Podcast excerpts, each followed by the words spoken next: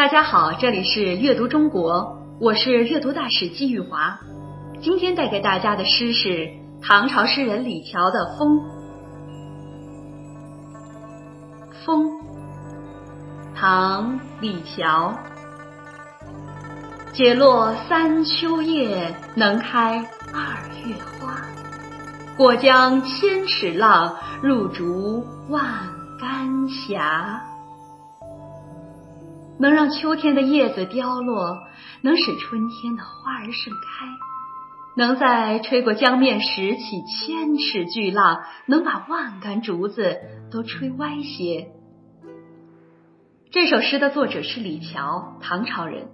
年少的时候，大家就知道他文章写得好。在武则天和唐中宗当政的时候，他当到了宰相这样的大官儿。李峤的文章对唐代的律诗和歌行的发展有一定的作用与影响。他继承了王勃、杨炯的风格，又和杜审言、崔融、苏味道这三个人的文章齐名。他们四人被称为是文章四友。在唐代，苏味道和李峤被人称为苏李，就像人们说李白和杜甫为李杜一样，那是相当了得的称呼方法。李峤的诗收录在《全唐诗》里，存有五卷。如果想要了解更多的他的事迹，将来等你们长大了，可以在《新旧唐书本传》《唐才子传》里面看到。风是如此寻常的自然之物，却又是我们天天都会见面的朋友。那么，你关注过它吗？作者正是因为关注了风的各种形态，才写出了如此精辟的诗歌来。这首诗仿佛在任何一天都能写出来，不需要时间地点，只要坐在那里观想风、观察风，这首诗就自然的流淌出来了。现在就再来品赏一下李峤的这首《风》吧。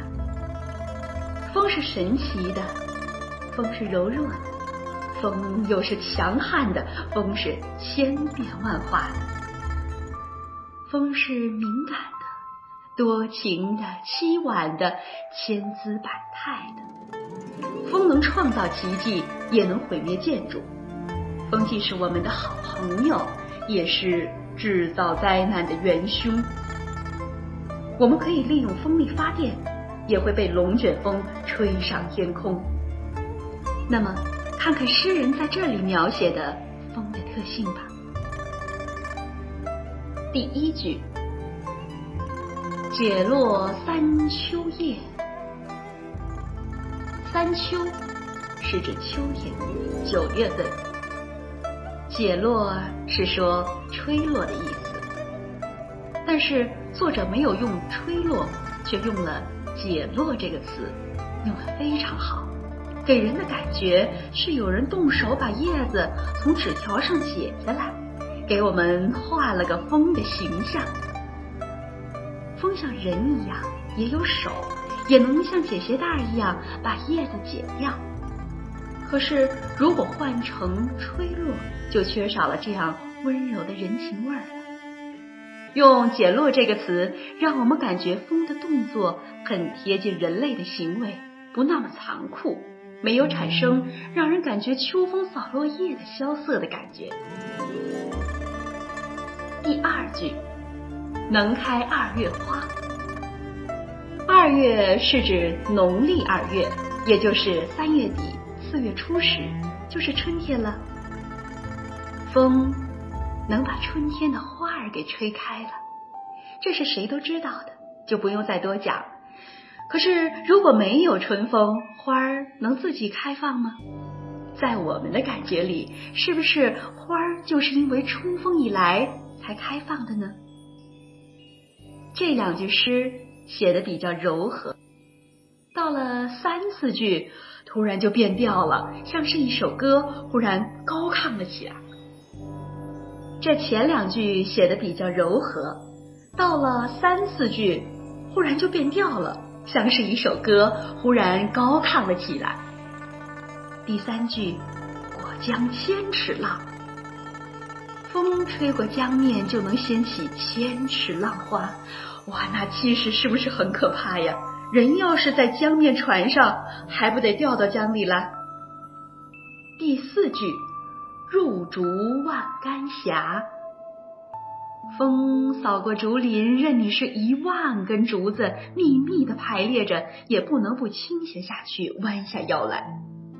这就是风的力量，它可以很温柔，也可以很猛烈。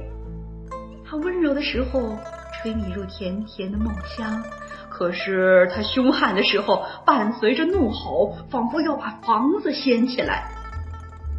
那么，风。还有什么特性呢？你也来仿照这首诗，写一首关于风的诗怎么样？或者，至少是在听完这首诗的时候，站到屋子外面，闭上眼睛，感受一下风的存在。最后，让我们一起来诵读一下这首诗吧。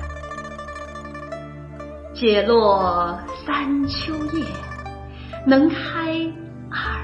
月花过江千尺浪，入竹万竿斜。